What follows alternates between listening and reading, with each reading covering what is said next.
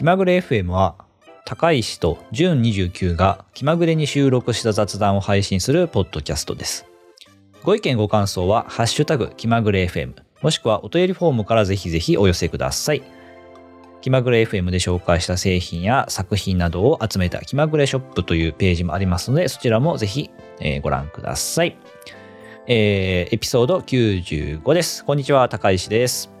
こんにちは、順29です。はい、えー実はね、2021年、えーこれが最後のエピソードの予定です。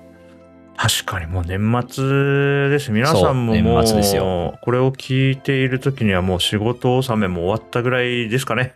そうですね。うん、そういうね、あのー年間最後のエピソードといえば、まあ、やはりこれだろうということで、今日は、えー2021年買ってよかったものの話をしようと思います。よっまあ、あの、お互い買ってよかったものをね、それぞれ整理一応してはいるんですけれども、はいまあ、それだけ話すんじゃちょっと面白くないなと思ったので、えー他のね、あの方がまとめている2021年買ってよかったものの中から気になるものについてもちょっと、えー話していこうかなと思ってまして、はい。今日はね、あの、ケンスーさんが、えーノートに書いている、これノートだよね。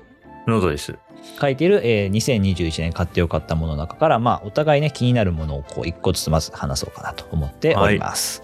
これね、早かったんですよね、ケンスーさんね。そうですね11月中。これを皮11切り中旬。みんなのが次々出てきたとお見受けしています。うん11月中旬はだいぶ早いですよね。ええだってまだなんか買うでしょ、新しいもの。うん。買いますよね。大事で、誰かが、やっぱり一人目ってすごい大事で、それやると、あ、もうその時期かって言ってやっぱ増えてくんで、いや、うまいなと思いますね。来年もうちょっと早くなって、11月の頭とかに誰かが。ありますよね、その小習慣で、なんかみんながどんどん早くした結果、ね、なんか就活とかでもなんかあるでしょ。だんだん早くなっの、この日まで、この日より先にやっちゃダメみたいな、そのレギュレーションができていくやつだよ、これ。面白い。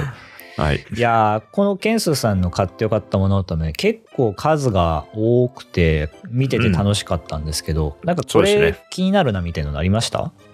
ああ、えーそうですね。ほとんどのやつは、もうすでに自分も、はいはい自分もそういうの使ってますうんってなるか、あ、これはそもそも自分のユースケースと外れるんから、自分、例えば僕の場合は、自炊はあんまりしないと思ってるんで、その自炊系のやつはまあまあと思ったんですけど、あのね、一個ね、気になったのはね、このシャオミの体重計？体組成計ですかね。ほうえいやなーとどれだ？えーっとね、シャオミなんでね、えーっとね、これ？ミニバンドもあるんだけどな。そう、ミニバンドのすぐ下ですね。あーあったあった、うん。これですね。これが自分が欲しいカテゴリーの中で、かつ今自分が持ってないものっていうところで、結構あのーなんていうんですかね、あの、サーバーにデータを送ってくれる体重計、IoT 体重計みたいなのってあると思うんですけど、結構ね、どこもね、1万円、2万円すると思うんですよね。確かにで、こうシャオミのやつね、3480円っていうね、安っまあ安いし、壊れてもすぐ買い替えたらいいぐらいの値段で、やっぱシャオミそこ素晴らしいなと思いますね。すごいなうん。で、これが、まあ、iOS のヘルスアプリとか Google Fit とも連携できてめっちゃいいんですけど、僕はね、もう生地、あのスマートウォッチを Fitbit で始めて以降、ずっとこの手のデータは Fitbit で集中管理してるので、このね、フィットビットのね、体重計が2万円ぐらいするのかな？アリアってやつあるんですけどね。はいはいはいはいなんかね、うーん、3480円ぐらいでパンと買いたいなっていうのがあって、微妙に、うんあないんですよ、体重計が。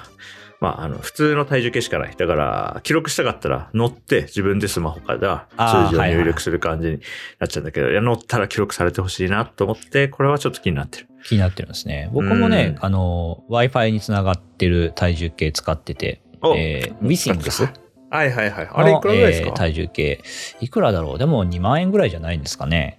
そうそうそう。だからやっぱ3480円ってちょっとすごいですようね。ん。安い、だいぶ安いですね。そうなんですよ。えーウィシングスは、ものによるけど、えー7000円から1万5000円ぐらいですね。はあ、はあはあはあ、なるほど。うん。いくつかまあ、その製品があって、安いのははいはいはい1万円切ってるけど、高いのはまあ1万5000円えー定価だと2そうかそうか万円みたいな感じですかね。そっかそっか。まあいくつかあるんだな。でもちょっとずつなんか、前に僕が調べた時よりはちょっとずつ安くなっている、いそうだな、今改めて見ると。そうですね。そっかそっかだからいろいろよくわからない、知らないメーカーの体重計がいっぱい出てくる。本当だ。いや、だって今、アマゾンにある、なんか並行輸入品、これ誰が売ってるやつかわからないですけど、5万8000円のフィットビットの体重計とかあるけど、高体重計5万8000円では買えねえな、さすがにな。うん、っていうのがね、まあこ、ここから買わない方がいいんだろうけども。そうですねん。アリア2でも今1万7822円か見て、まあでもちょっとやっぱりシャオミ見た後だと高く感じちゃうな。確かに、先にシャオミ見ちゃうと高く感じますね。ね見たくなかったな。まあちょっと、まあね、体重、まあ入力すりゃいいっちゃいいんですけどね、毎日、そんなああ、そうです30ね。秒とかの話だ。ただまあなんか、ワンアクションあるのと、乗るだけでいいのってのはだいぶ違いますね。めちゃくちゃ楽ですよ、乗るだけは。いやー、そうなんだよなそう、そうすると何が起こるかっていうと、記録するのめんどくさいなと思って、体重計に乗らなくなっそうですて、ね。結局なんか記録、何にも記録しない方に結構流れがちなんで、記録されると思ったら、もうちょっと乗るかな、みたいな。うんあ僕はもう完全に朝シャワーを浴びる前に乗るっていうのはいはいがルーティン化してますね。いやー、それがいいと思うなそしてフィットビットのサーバーに記録されてほしいんだけども、よし、これは考えよう。もうあの宿題です。僕の話にあと20分つ皆さんを付き合わせるわけにはいかない。はい、僕はその、このシャオミの体重計のシャオミいいですね。これいいなと思いました。はい。僕はですね、えーこの中だと気になるのは、あの、炊飯器ですね。象印炊飯器、塩分炊きという。ありましたね。あ、これだ。はいはいはい。これ、値段がすごくないですか ?8 万5千円。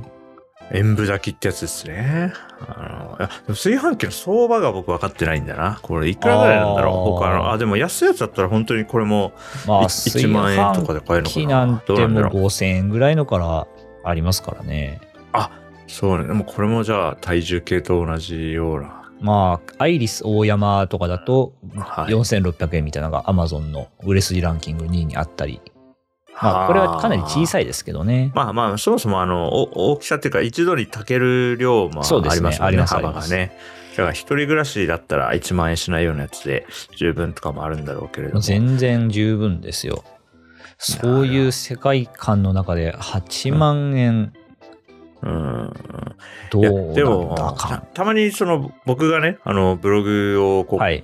購読してるような人の中でも、はい。まあ、直近3年ぐらいの間に炊飯器いいの買ったみたいなのは何度か見かけて、まあ毎。年見かけてて全員あのうまいから買ってよかったっていうそういうえ使命なんですよ僕が見るのは。はいもちろはいはいはいん自己肯定バイアスがあるとは思いますよ。そのだって8万円買った炊飯器で食ってる米がまずいなんて誰も思いたくないはずだ 確か。からまあうまいって結論にしたくなるのはわかるけどでもやっぱりみんないい炊飯器は全然違うみたいなことはやっぱり書き張りますよね。えーうんだから興味が出るただ僕がそこに引きずり込まれずに住んでるのは僕は普段米を食べないからですね。ああ、なるほど、なるだからほど。もし米食べる生活してたら多分買っなんかこう10万円近いの買っちゃってる気がするんだよな。興味もあるし。僕はね、かなり米食べるんで、はい。めちゃめちゃ気になります。いやーそうなるとさだって1回の食事のさ満足度がさ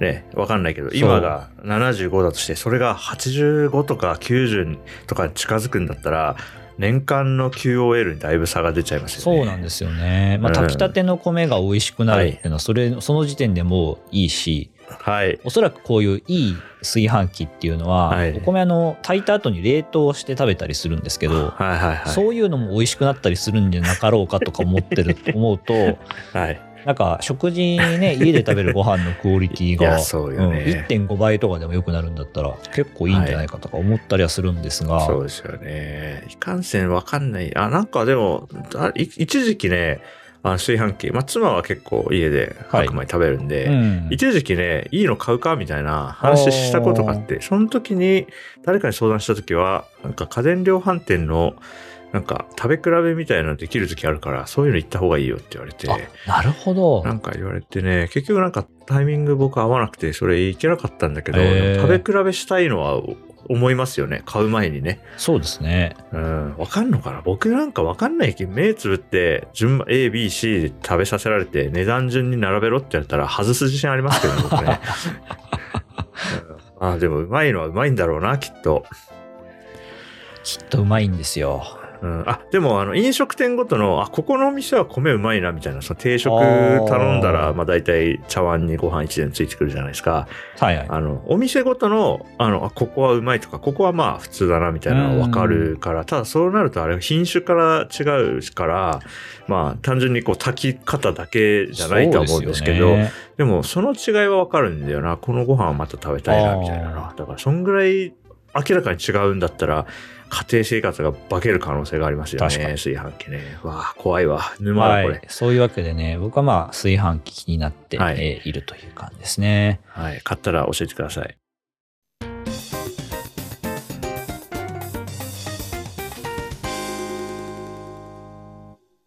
ここまではね、あのー人の買ってよかったものを見ながら、ちょっとワイワイ喋ってたんですが、確かに。自分たちが買ってないものについて、わーわー喋ってんだからすごい無限の可能性があるよな。まあここからはね、我々2人が今年買ってよかったものについていくつか、えー話していこうと思います。はい。じゃあまずは、じゅんさんからいこうかな。買ってよかったもの。まあ、あの、はいじゅんさんもねああのね。まとめているんで、その中で、えーはい。どれか、まず、どれ、どれが良かったですか？買って。そうですね。じゃあまあ1位いっちゃいましょうか。はい。うん。一応ねあのー前提として2020年ほど多くのものは買っていない1年になりました、特に2020年は多分異常でなんかめちゃくちゃいろんなものを手出したんですよね。そそれは、まあ、在宅勤務、一年中在宅勤務に急になったっていうね、前半で。なので、在宅便利快適グッズみたいなのを、とにかくあれこれ試して、その、試行錯誤を経て残ったものが今も自分の仕事道具になってるって感じなんで、うん2020年は結構こういう紹介しがいがあったんですけど、それに比べると今年はだいぶ落ち着いていたなというところはあります。そんな中での、えー大和田家の買ってよかったもの1位はこちらです。えー自家用車でした。ありがとうございます。自家用車。たあこれはすごい。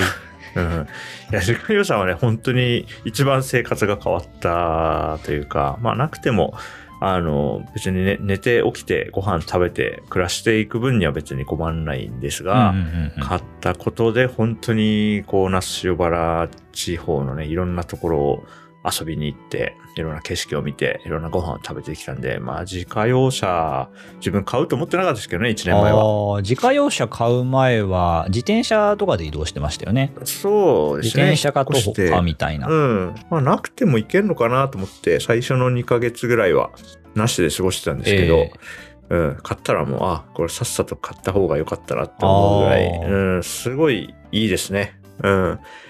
なんで、まあ、移動ができるっていうのはもうもちろんその通りで、皆さんご想像の通りなんで、それはいいとして、はい。まあ、加えて面白いのは、なんか、家に行って、まあ、夫婦二人で家にいたら、まあ、これ多分家にいたら話してなかっただろうなってことを、なんとなくこう、ドライブ中って、なんか急にいろんなことが話される、いいろんな会話が生まれる二人で、まあ、車の中で、まあ、景色を見て、なんかその景色の中で見たものをきっかけに、あ、はい。そういえば昔さ、みたいな、そういう話がポロッと出てきたりして、なんかね、夫婦のこう会話促進空間としての車っていうのも面白かったなと思いますね。あうんそれは想像だにしてなかったですね。うーん、なんかまあ家にいると、なんかね、特に何もせずに過ごして、まあネットフリックスで見始めたりとか、なんか Kindle で漫画読んだりとかし始めたりしますけど、運転中だと、まあ運転手は少なくともネットフリックスとか見るわけにいかないから、見れないですねあ。そうですね。あの目とかね、耳を割と集中してて、そうするとまあ会話をするっていうモードになるんですよね、結構うね。ん。うん。それは面白かったですね。まあちょっとこのままの流れで車関連グッズのところまでちょっとお話しさせてもらうとお、えーっとね、アンカーの、えーシガーソケット USB 充電器、アンカーパワードライブスピード2っていう、まあ、シガーソケットから USB の電力取れるやつと、アンカーってだからこういう車製品も出したんだなっていうのは僕は初めて知りましたけどね。うん、あとはね、あの、フィリップスの、えっと、運転席のちょっと前に、あの、スマートフォンを固定できる。車載ホルダーみたいなやつ。これカーナビアプリを使うんで、あうんあ。、車のね、前方に、こう、運転席から見える位置にスマホを固定できるってすごい大事なんですけど、それはなんかフィリップスのやつを買い、買ってるんで、まあ、車関連はこんな感じですね。まあ、非常に良かったし、いい買い物したなと思ってます。いいですね。なんかあの、はい車を買ってからすごい、まあ、僕はあの、気まぐれ FM でね、ジュンさんと話したり、あはいと日記とかもね、あの、見てるんで、車を買った以降の生活範囲の広がりとかがすごく広がってるなっていうのは、うんあの、見てて思ってたんで、うん。うん、これはまさにもう買ってよかったもの1位って感じですね。そうですね。はい。これはもう文句なしの1位ですね。はい。じゃあ、高橋さんの方は？じゃあちょっと交代で僕の方からいくと、そうだないろいろありますが、年間通して使ってよかったのはやっぱりオーラリングですね。ああ、えー、いいですね。オーラリング。今、はいあれ第3世代のやつはもう届いたんですあか、届いてね、もう今つけてますね。じゃあ、それはオーラリングシリーズでね、シリーズで2とはい3と通じて、まあ良かったと。今年の3月に買って、で、うんうんまあほぼつけっぱなしですね。お風呂入るときとか、あとまあ傷がつくような行動をするとき以外は基本的に、えーつけっぱなしうん。にして、えーいるというところで、まあ、やっぱりつけっぱなしにできるっていうのがいいし睡眠トラッキングの精度がよくって、はい。まあ、あの睡眠やっぱだからオーラリング使い始めてからそのトラッキングがちゃんとできるようになって改善しつつあるような気はしてますああ、なるほど。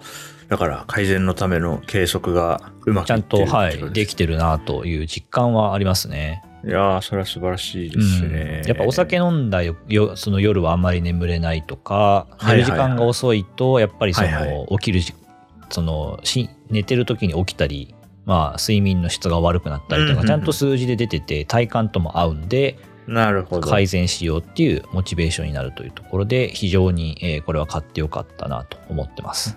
ああ、よかったですね。よかったですね。なんかその、ウェアラウェアラブルの中で結構ね、合う、合わない？もそうですね体にやっぱりこう、ものを身につけるって、やっぱりうん動物として見たら結構不自然なことだと思うので、そうそうそう。合う合わないあるから、高橋さん合うやつ見つかってよかったでね。やつですすね。よかった。これはよかったですねう。ん、なるほど。じゃあ、1位はオーラリングになるオーラ。リングですかね。まあ別に順位無理やりつけなくていいんだけど、一応お互いの1位ということで。はい、まあ、長く使っているというところでも、まあ、オーラリングは結確かに構うん。良かったかなと思いますね。いいですね。じゃあ次、2位？まあ、2位的な、2位的な、まあ2位っていうか2番目に話すのは悩むけどどうしようかな。じゃあ僕の2位はね、ディスプレイかな？出るの。えー、これなんだ、機種名は U4021QW。そうですね。あのーいわゆる、あーまあ大体40インチぐらいで、で。USB Type-C 給電できて、えーっと、解像度が 5K、2K ってやつですかね。えーっと、そうね、ここれは、まあ、れはすごいな。これはね、いや、良かったですね。だから、値段も結構すごいですね。僕買った時19万円ぐらいですかね。値上がりしてるん車の次にだ。お今22、あこの間22万円ぐらいでしたけどね、Amazon でね。へでもあの、なんですか、その、ブラックフライデーとか、サイバーマンとか、セールのたびに安くもらってるから、結構、なるほど。19万円から22万円ぐらいのやつで、なんか上がって下がったりしてるようにに。見えてま。す。うん。うん。で、まあ僕、まあ自分が買った後はもうあんまり事細かに値段チェックしなくなったんで、あの最近の方はあんまりわかんないですけど、まあ、横5120、縦2160の、まあ、ウルトラワイドの中でもかなり解像度が高いうんやつを選んで、なんで、まあ、ざっくり言うとそうだな、常にアプリケーションを横に3つ並べて使ってる。まあこれウルトラワイドを使ってる人大体そうかなと思うんですけど、まあ横に3つ並べれるとね、例えば最近だと、まあ、僕の勤めてる会社は期末になるんで、その、面談みたいな評価資料を見ながらうん、こう、おしゃべりするみたいなんですけど、まあ、ビデオチャットのウィンドウと、えーその人の用意した資料と、うんあとはそのおしゃべり中のメモみたいなの取るときに、まあ、全部こう、綺麗に配置できて、常にこう見ながらね、喋れるんですけれども、あのね、まあ副作用としてはね、最近、あの今月、この12月に久しぶりにオフィスに行って、はいはい。まあ、出張でオフィスで2日間仕事したんですけど、まあね、こう MacBook の画面だけでどう仕事してたのかがもうわかんなくなってて、あの、面談の時にビデオチャットを見れば資料が見れないし、なんかメモ取ろうと思ったらビデオチャット隠れるみたいです。めちゃくちゃなんか下手くそになっていて、なんかオフィスで面談やる時になんかわたわたしてましたね。それはでも分かりますね。僕もあの、まあ、こんな40インチとかじゃないですけど、ウルトラワイドのモニターを使ってて、でやっぱりその画面、アプリケーション3つぐらいね、3つ並べ三て使ってたりするんで、うん。ノートパソコンの画面狭いなって使ったら感じますよ。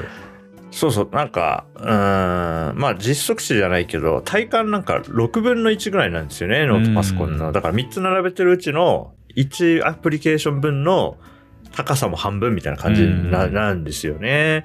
そうするとね、全然こう違う OS 触ってるみたいな気持ちになるから、確かに。うんめちゃくちゃこうなんかすごい工夫して、ビデオチャットはまあ表情がわかる。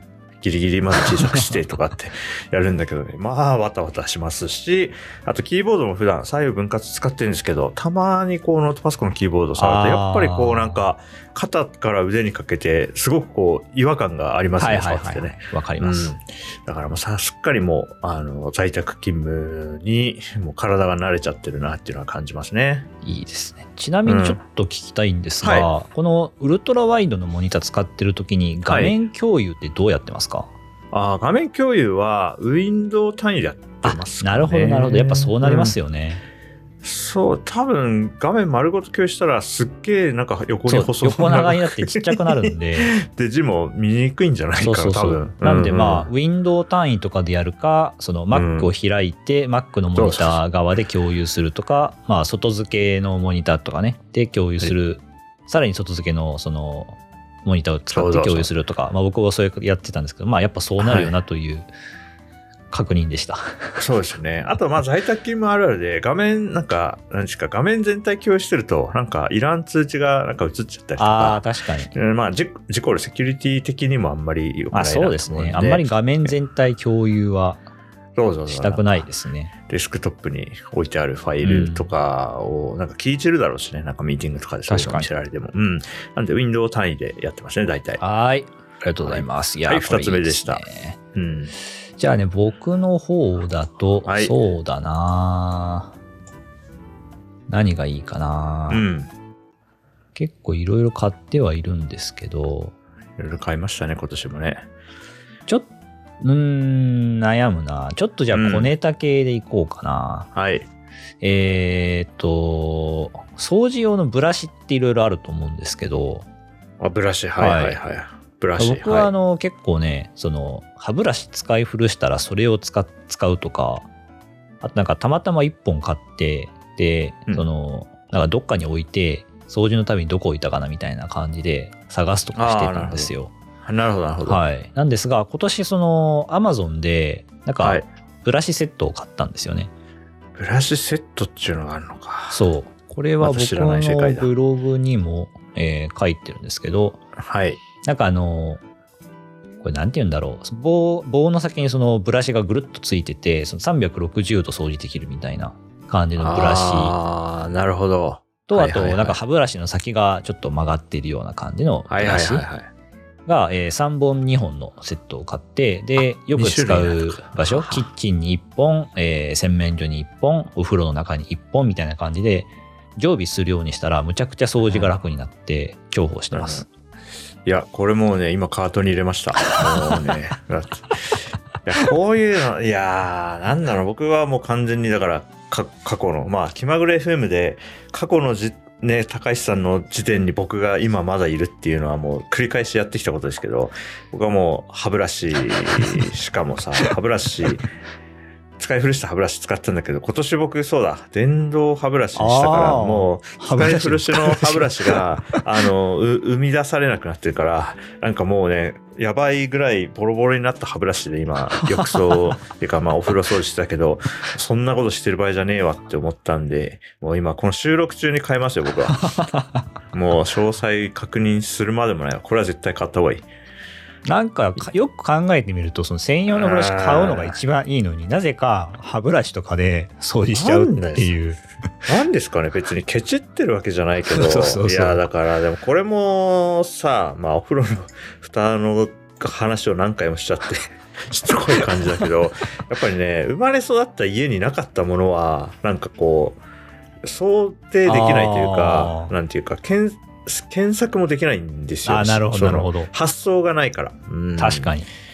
いやーこれ買おう。もうはい はい買いました。はい。これあの5本で1000円ぐらいなんで、まああめちゃ高くもないけど、まあ、別にめちゃ安いわけでもない、100均とかだとなんか同じようなブラシ1本100円多分売ってるけど、まあ5本セットで届いてそれをい。いこうね。使うところにポンポンポンポンって置いておくともう例えば僕の場合はキッチンのシンクのところにもこれ置いてあはいはいはいはってであのネットとかを交換するタイミングでは毎回これ使ってあー。もうガシャガシャガシャガシャ掃除する。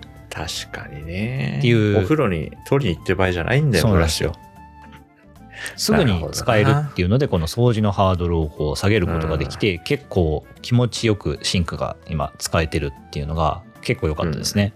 これはもう気まぐれショップで先行公開します。このエピソードが出る前にもう気まぐれショップには並んでるっていう風にしちゃおう。素晴らしい。そのぐらいの もう気まぐれショップはじゃあいいやエピソードより早くに情報が出る場所にしよう。めんどくさあのねめんどくさいのそのエピソードが出るのを待ってからじゃないと登録できないの確かに。結構い 意外とあの運用地味にめんどくさいから予約投稿とかできないしああそうですね。だからもうそうそう、もうこれはもうこの後入れます、ショップに。だから今、気まぐれショップさ、今日収録時点で見た人はさ、なんだこれってまだ出てないやつじゃんみたいなのが並んでる謎。の商品紹介が。ああ、ウケる。ああ、いや、これいい。しかもなんだろうな。やばいっすね。だってもう自分の車とかディスプレイの話してる時よりこっちの方がテンション上がっちゃってるからさ、コスパがすごいよ。確かに。1000円そこらでこんなにテンション上がって、やばいっすね。はい。まあ、そういうわけでね、僕の、えーか今年買ってよかったもの2つ目は、えーうん掃除用のブラシセットでしたと。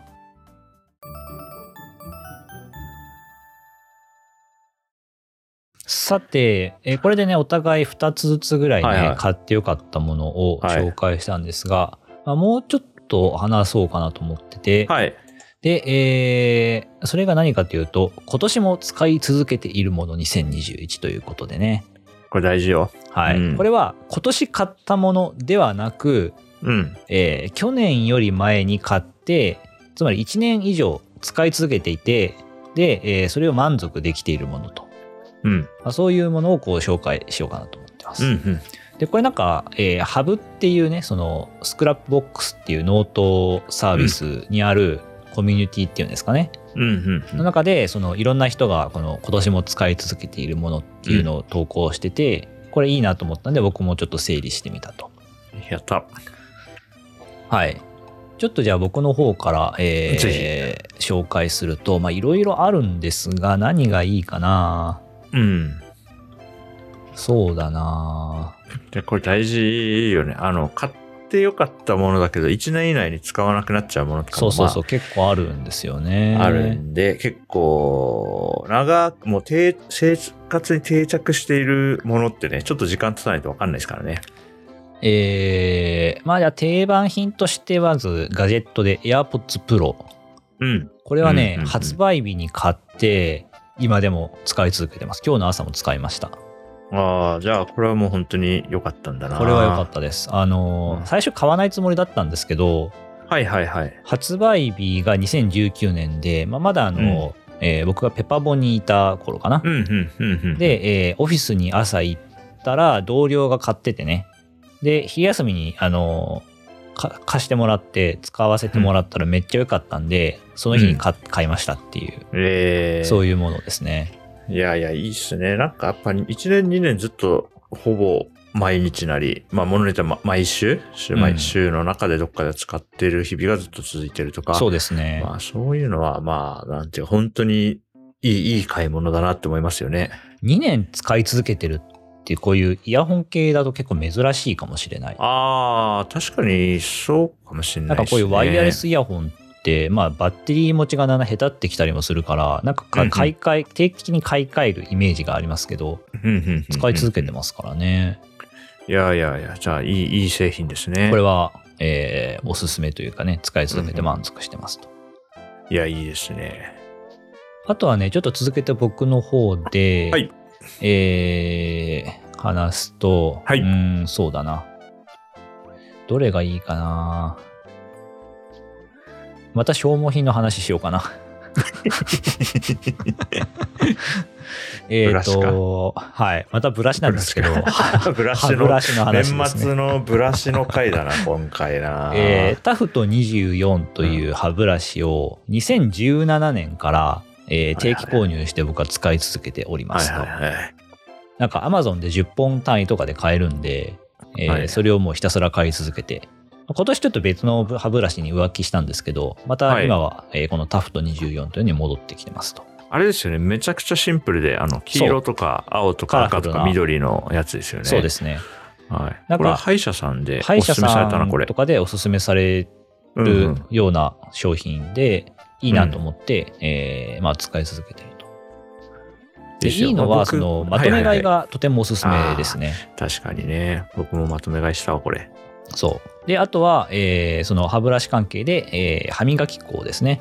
うん。えーライオンチェックアップスタンダードという、えーうん歯磨き粉で、これは2016年から定期購入して、ひたすらずっと使い続けているというあ、これものですね。長い。すごい。2016年ってすごいですね。改めて見ると。2016年から使い続けてるもの。僕今、みこの何デスク周り見渡すと多分、ない。まあ、まあ、メガネとか、うん。社員証とか。まあまあ、使い続けてるというか、まあ使い続けてないとおかしいんだけど、でも、そんぐらいしか、あ、そうか。あマジックトラックパッドはちょっと長いかもしれないけど。ああ、なるほど、なるほど。うん。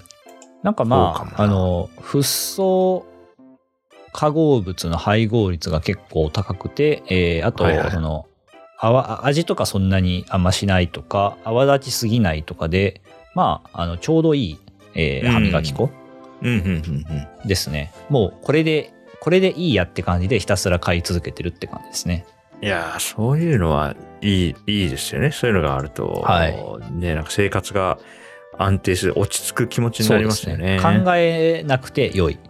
うん、うん、うん、うん、うん。もうよくそわんなとこかってるし。かな。まあ、2013年から使い続けてる、まあ、家具に近いものもあるにはあるんですが、はい、はい、はい、はい。まあ、えー、2つずつぐらいっていう感じにしましょうか。まあ、ジュンさんとかありますかね、なんか今年もこう使い続けているもの。そうですねえー去年買った中で一番これ生活にこう馴染んだなっていうのは、えー僕は骨伝導イヤホンですね。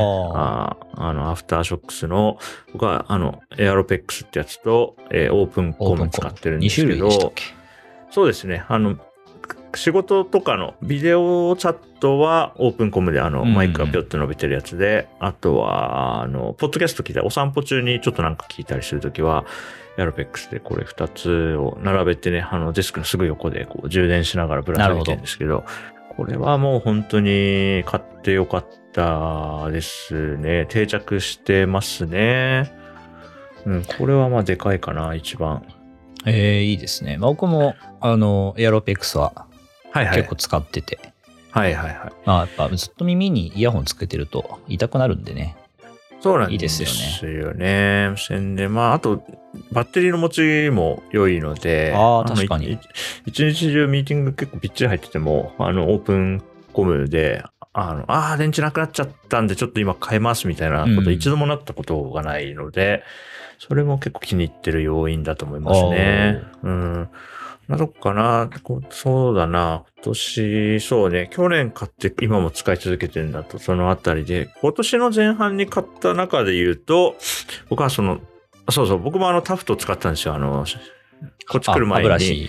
そうですね。新小岩で、あの、歯科衛生士さんに定期的に見てもらった時に、おすすめしてもらって、で使ったんですけど、今年の2月にね、電動歯ブラシ、パナソニックのドルチェのシリーズにしてみて、これはもうもう本当に毎日使って、で、まあなんか、あの、それ以降、歯科衛生士さんからも、あの、どんどん口内の状態良くなってますねってえー言われるようになったんで、あなるほどっていう感じで使ってるのと、あと、あの、電動歯ブラシ使うときって、あの、研磨剤が入ってる歯磨き粉絶対使っちゃダメっていう、そのなんか注意書きがある、あるんですね。はい。うん。なんか削れちゃう歯の表面がこう、あーどんどんどんどん。まあ、電動なんでパワーが強すぎそるとかうそうそうそう。ですかねで。すごいこう秒間何振動みたいなのがあるから、研磨剤でやると本当に研磨しちゃう歯の表面をね。ね。だから大事ななんていうのコーティングされてるものとかも全部剥がしちゃうから、うん絶対ダメですよって言われていてなので、えっと、電動歯ブラシに切り替えたタイミングであの、なんていうんですか、モンダミンとか、あの、うがい系あるじゃないですか。はいうがい系の薬品みたいなやつあるじゃないですか。うんそれを使ったんですけど、今はなんかこれも歯医者さんがおすすめしていて、と時々ね、ツイッターとかでも歯科衛生士がおすすめするみたいな中でよく出てくるコンクール F っていう、あなんか水に何滴か垂らしてうがいするってやつなんですけど、まあこれを使っていて、これ妻が歯医者行った時にもおすすめされたやつで、僕もあなんか良さそうと思って。なんで、最近は、とりあえず食事が終わったら、このコンクール F でうがいすると、なんか口の中がこうスッキリして気持ちいいのと、プラス電動歯ブラシでやってるって感じで。あだからこれはね、1年前と比べると、随分こう、オーラルケアは、あの、意識が変化したので、結構面白い変化だなと思ってました。じゃあ、来年もおそらく使い続けているであろうそうですね。セットってことですかね。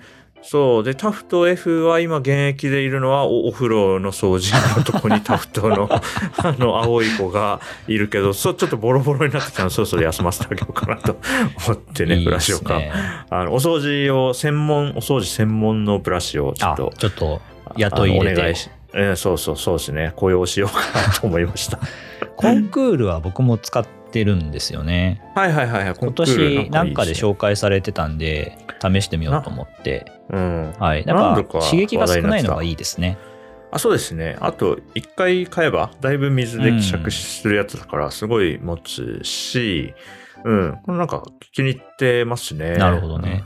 電動歯ブラシか。充電とかって洗面所でやってるんですか？そうです。洗面所と、まあ、お風呂が近くにあって、あの、洗濯機用電源取るような、その、電。源の口があって、で、一そっちから。は個開いてたんですよ。うんいはいはいはい。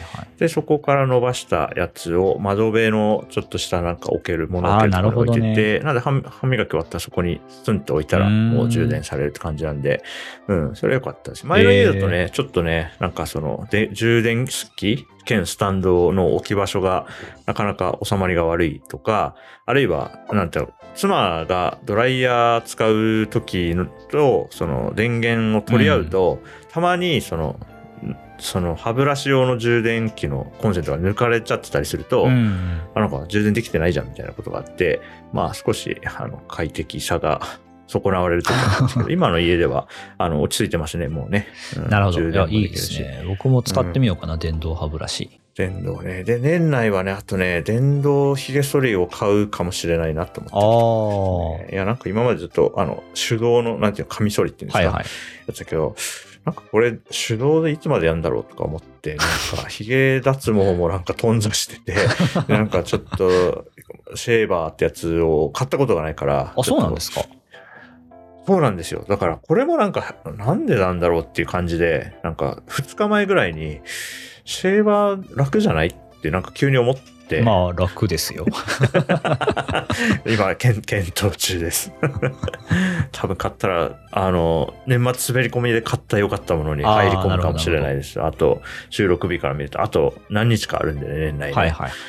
水洗い丸洗いできるのとかも便利だし、うですか製品によっては自動洗浄とかもありますからね。ええそんなのあるんだ。すごい。一番楽なやつが。だって楽するために買うやつだから、そいつのメンテナンス大変だったら、あ確かに。んまりトータルで意味ないですからね。そうん、僕は、楽なやつその、はい。もう丸洗いできる。お風呂に持ち込んで使っても丸洗いしてもいいような、その防水性能、耐水性能っていうんですか？のやつを使ってて、はい。使い終わったらもう水でバシャバシャ洗うだけ？みたいな使い方してますね。えーたそういう使い方できるんで、あのー、シェービングソープとかで泡立てて、それで肌をこう、なじませて洗うとかもひげ剃るとかもできるんで、なるほど、ね。まあいいですね。いやもうだってさ、20年ぐらい手,、ね、手で剃ってるけど、それでもたまにこう血が出ちゃう時あるあーあるんでね、肌のコンディションによってはね。確かに確かにいや、それもなんか、いつまでこれもう令和やぞみたいな気持ちに急になったんで、なんか買おうかなと思ってます。自動洗浄興味はあるんですが、ちょっと置く場所がないんでね。あー、なるほど。じゃあ、さっきの歯ブラシと近いよそううなね。ねうん、確かにな。なんで使ってないって感じですね。いや、いいこと聞いた。ちょっと、うん年内、まだギリ更新されるかもしれませんが、買って買ってよかったもの、買ってよかったになりそうなものの話までしてみました。はい、じゃあ、えー、今日はこんなところかな。もう、じゃあ、あとはもう、来年？次のエピ来ソードは？年ですよ。96来年で、年明け早々にじゃあ、エピソード100が来るんだな。あ、来ますね。いやー、来年も楽しみだな。おそらく予定通りだったら公開されるのが12月の29日水曜日なんあ、で、95がね。ははいいはい。まあ年末年始の休みに入ってる人もちらほらいるんじゃないかという、えータイミングでしょうね。はい。今年もじゃあ、気まぐれ FM。あ、なんか、僕らが思ってる以上に、いろんな人に聞いていただけたようで、そうですね嬉しく思ってます。うんちょっとずつ聞いてくれる人が増えてね、ユニークなリスナーもすごい人数いたし、あの、はい Spotify のね、あの、はい解析結果、はいはい。この間紹介しましたけど、はい。まあそこでもね、全部聞いてくれている人もいたりするぐらい聞いてくれていいやいやいやるヘビーリスナーの人もね、いたということで非常に嬉しい。はいありがとうございます。ありがとうございます。はい。まあ、2020年も同じような感じで、こう、話していこうと思いますのでね、はい。えー来年もよろしくお願いしますということで、えー締めていきたいなと思っております。はい。はい。ではね、えーエピソード95では、えー今年2人が買ってよかったものとか、えー今年も買い続けているもの、えーそういったものについて話しました。では、良いお年をお過ごしください。はい。来年もよろしくお願いします。今年もありがとうございました。良いお年を。